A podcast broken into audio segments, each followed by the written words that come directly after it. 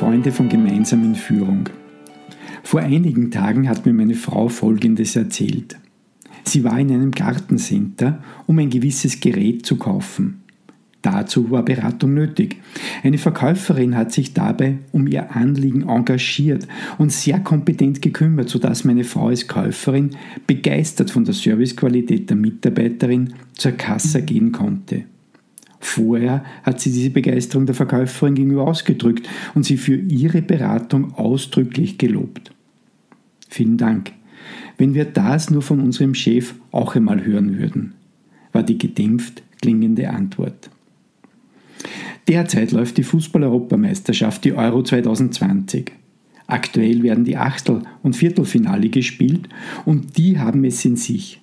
Tolle Spiele, Spannung bis zur letzten Minute Nachspielzeiten und Elfmeterschießen begeistern die Fußballfans. Der regierende Weltmeister Frankreich, der aktuelle Europameister Portugal und der dritte der letzten WM Kroatien sind bereits ausgeschieden. Dafür begeistern andere Nationen, die Schweiz, Italien, Dänemark und auch Österreich, selbst wenn wir gegen Italien ausgeschieden sind. Ein Trend setzt sich jedenfalls wieder fort. Das Team ist der entscheidende Faktor. Jene Mannschaften, die als Team am besten zusammenarbeiten, zusammenhalten, sich gegenseitig unterstützen und helfen, sind erfolgreich. In jenen Mannschaften, in denen die Spieler glauben, der große Superstar zu sein und sich nicht dem großen Ganzen unterordnen zu müssen, bleibt der Erfolg aus. Das sieht man ganz klar und eindeutig. Die französische Mannschaft zum Beispiel war gegen die Schweiz die Karikatur eines zerstrittenen Star-Ensembles. Und das Ergebnis kennen wir. Jedes erfolgreiche Team, das als Team funktioniert, braucht einen Leader oder eine Leaderin, bei den Nationalmannschaften ist es der Teamchef und aktuell sind es wirklich alles Männer.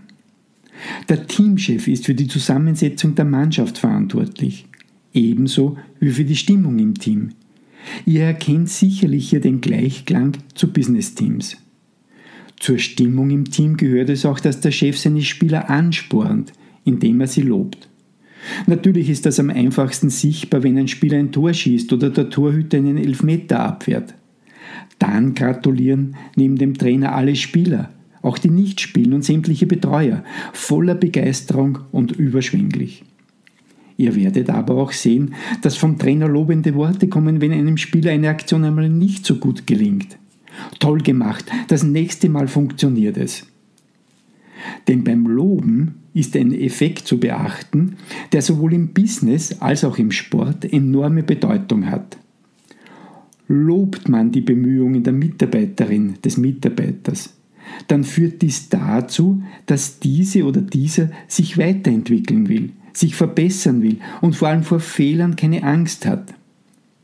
Wenn man allerdings nur das Ergebnis, das Talent oder die Begabung als Basis für Lob nimmt, dann wird die Mitarbeiterin oder der Mitarbeiter versuchen, nichts an seinem Tun zu verändern. Denn bei jedem Fehler oder bei jedem Fehlschuss als Spieler bekommt dieser kein Lob mehr. Dadurch entwickelt er sich nicht weiter. Lernen ist damit ausgeschlossen. Erfolgreiche Coaches im Fußball verwenden daher Lob immer in der Form, indem sie die Aktionen loben. Diesen Freistoß hast du toll geschossen, deine Haltung war exzellent. Dabei könntest du noch Folgendes optimieren. Somit schafft der Coach mit seinem Lob den Ansporn zu weiteren Verbesserungen und Entwicklungen.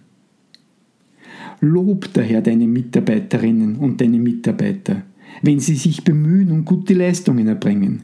Lob sie richtig, sie haben es sich verdient und sie warten vor allem darauf. Der Erfolg im Team wird deine Haltung bestätigen.